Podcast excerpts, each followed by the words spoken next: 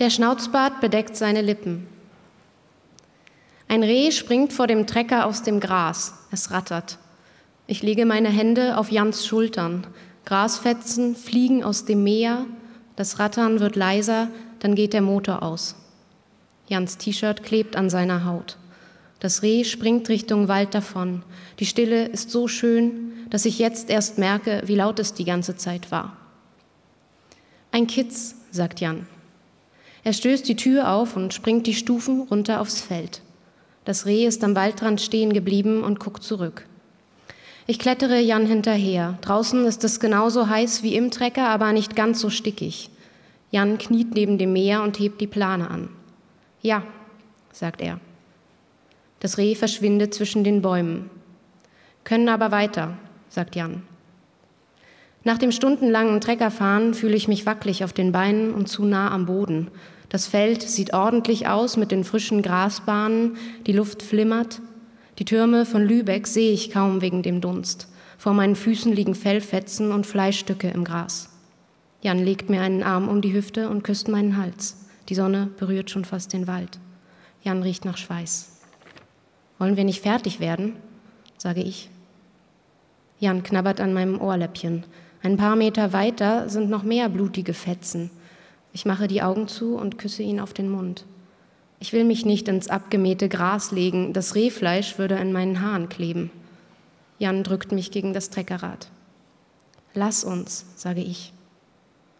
Ich fühle den großen Leberfleck an seinem Hals. Immer wieder habe ich Angst, ihm weh zu tun, wenn ich aus Versehen darüber fahre. Irgendwo sind Motorengeräusche. Vielleicht kommen sie aus dem Dorf. Sie werden lauter. Jan küsst meine Schulter. Zwei Kleinbusse fahren den Berg rauf, die blauen von der Windkraftfirma. Jan, sage ich. Er beißt mir in den Hals. Jan, sage ich, nehme seine Arme und drücke ihn weg. Er dreht sich um, als die Busse gerade aufs Feld biegen. Ich ziehe mein T-Shirt runter. Ist doch egal, sage ich. Er hat einen schwarzen Streifen an der Schläfe, Strohstaub klebt an seiner Wange. Nee, sagt er. Die Busse fahren übers Feld, die Reifen wirbeln die Halme auf. Ich lasse Jans Hand los. Er geht ein paar Schritte, lässt die Windtech-Leute nicht aus den Augen. Sie halten neben dem Windrad. Zwei Männer steigen aus dem ersten, einer aus dem zweiten Bus. Sie holen Taschen und Koffer aus dem Wagen. Dann, Jan geht noch ein paar Schritte. Vorne am Trecker bleibt er stehen. Die Tür vom Windrad ist jetzt auf. Ich gehe mal gucken, sagt Jan. Er geht los, quer durch das abgemähte Gras. Ich weiß nicht, ob ich hinterher soll oder hier bleiben, steige auf die unterste Treckerstufe und sehe Jan in seiner abgeschnittenen Jeans. Er sieht klein aus auf diesem riesigen Feld. Ich springe die Stufe wieder runter und gehe ihm hinterher. Ich sinke ein wenig ein im Gras, die Halme kitzeln an meinen nackten Beinen. Auf dem Weg wische ich mir den Staub von den Armen, mache meine Haare auf und knote sie zu einem neuen Zopf zusammen. Er wird den ganzen Abend von nichts anderem reden. Als ich das erste Mal beim Windrad war und hochgeguckt habe, ist mir fast schwindelig geworden. Es sah aus, als ob es auf mich drauffällt. Ich hatte Angst, dass sich ein Blatt löst und mich erschlägt. An der Tür steht Betreten der Windkraftanlage verboten. Irgendjemand im Dorf hat erzählt, man kriegt einen Schlag, wenn man auf den Betonsockel tritt. Alle haben das geglaubt, aber das ist natürlich Quatsch. Einer der Männer geht Jan entgegen. Sie schütteln sich die Hände, gucken hoch. Das Rad ist auf Nordwest stehen geblieben. Vor mir raschelt es, eine Maus verschwindet im Feldboden. Ich hätte doch im Trecker sitzen bleiben und Radio hören sollen. Der Mann zeigt auf eine Stelle am Feldrand, dann geht er mit Jan hinter den Wagen und ich sehe sie nicht mehr. Alle anderen sind im Windrad verschwunden. Ich gehe schneller durch die Grasstoppeln. Jan und der Windtech-Typ stehen am Feldrand. Sie gucken mich an. Zwischen den beiden sind die Weizenpflanzen eingedrückt. Als ich näher komme, sehe ich den verkrümmten Vogel. Tach, sage ich. Hallo, sagt der Mann. Er hat einen blonden Schnauzbart mit ein paar rötlichen Haaren. Ja, das Blei, sagt er und stupst den riesigen Flügel mit seiner Schuhspitze an. Der Flügel ist fast vollkommen ausgebreitet, der andere steckt unter dem Vogelkörper, Federn liegen verstreut um ihn rum. Mit einem Auge starrt der Adler in den Himmel. Es ist gelb und hat in der Mitte einen schwarzen Punkt. Der Schnabel steht ein Stück auf, Blut klebt in den Federn vom Kopf. Schieben Sie das nicht aufs Blei, sagt Jan. Seine Stimme klingt so aggressiv, dass ich ihn gar nicht angucken will. Der Mann atmet laut aus. Ohne das Windrad wäre das gar nicht passiert, sagt Jan. Ohne Blei aber auch nicht, sagt der Mann. Seine Stimme ist ruhig und genervt, als würde er das jeden Tag hören. Ich lächle ihn an, aber er guckt zu den Autos rüber. Wir schicken die alle ein, sagt er. Die Hände hat er in die Taschen von seinem Overall geschoben. Wintec, wir drehen uns weiter, steht auf seinem Bauch. Darüber ist das Zeichen mit den Rädern. Sie setzen hier diese Monster in die Landschaft und schieben das auf die Jäger, sagt Jan. So sieht das nämlich aus. Er schnauft und schüttelt den Kopf. Obwohl der Adler so dreckig ist und zerrupft, will ich ihn anfassen. Sein Auge starrt direkt zu mir hoch. Die Folgen sind ihnen scheißegal, sagt Jan. So sieht das nämlich aus. Ich gehe in die Knie.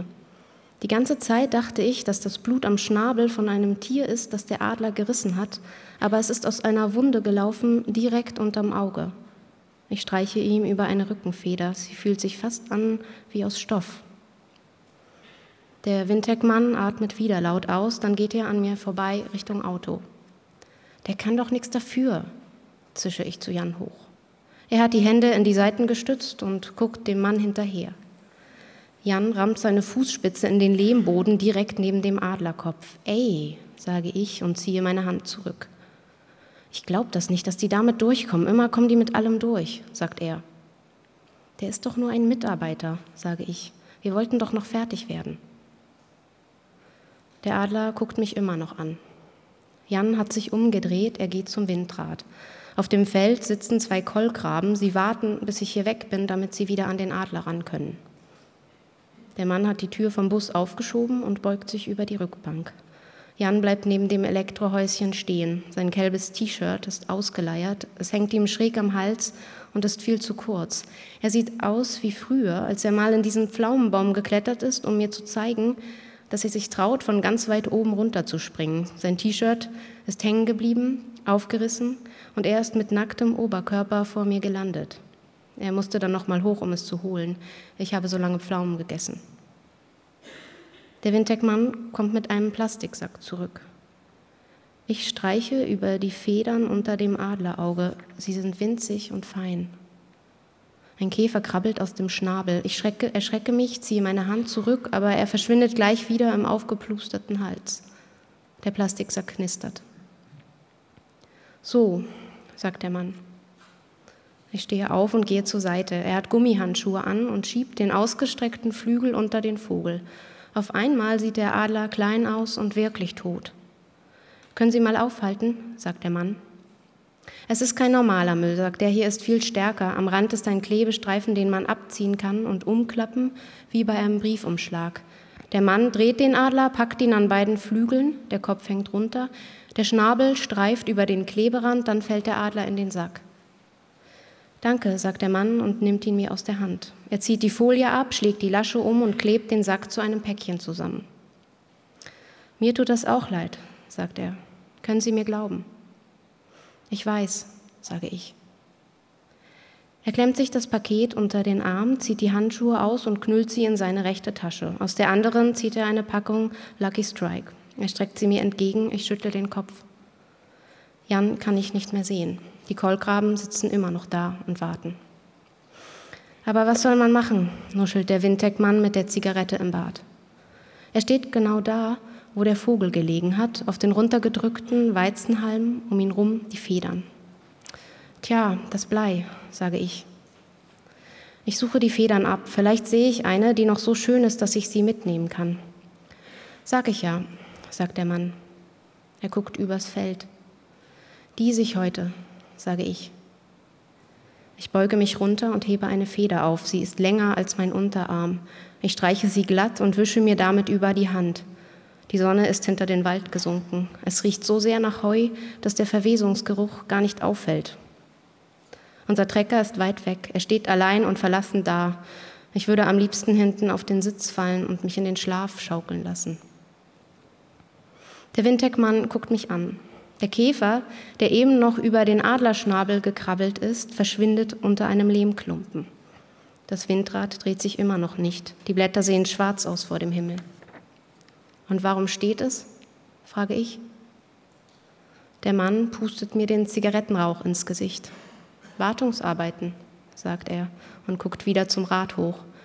Er wirft die Zigarette auf den Boden in einen vertrockneten Reifenabdruck. Klaus, ruft einer der anderen Männer zu uns rüber. Er steht im Eingang der Windkraftanlage auf der obersten Treppenstufe.